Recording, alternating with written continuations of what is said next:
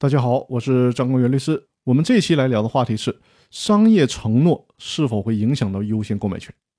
在实践当中，当第三方购买股东出让的股权的时候，还可能会附加一些承诺，比如说给这个公司增加商业机会，或者是提升公司经营管理能力，或者是扩展销售渠道等等。那这些附加的条件算不算同等条件所考虑的范围呢？因为这些条件往往很难用价格和价值来衡量。但是在商业生活当中，这些条件又往往对一个企业非常重要。最高人民法院在《公司法司法解释四的理解与适用》这本书当中，对这个问题的表述的观点是：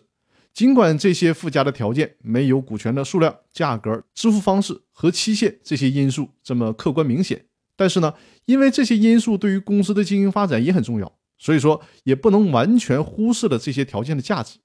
在这种情况下，就需要结合所有的这些条件。去综合考虑这些因素，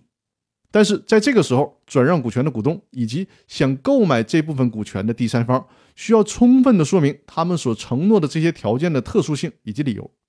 如果纯粹是忽悠，是随意承诺，或者是这些附加的条件对公司的经营发展来说不是什么必要条件，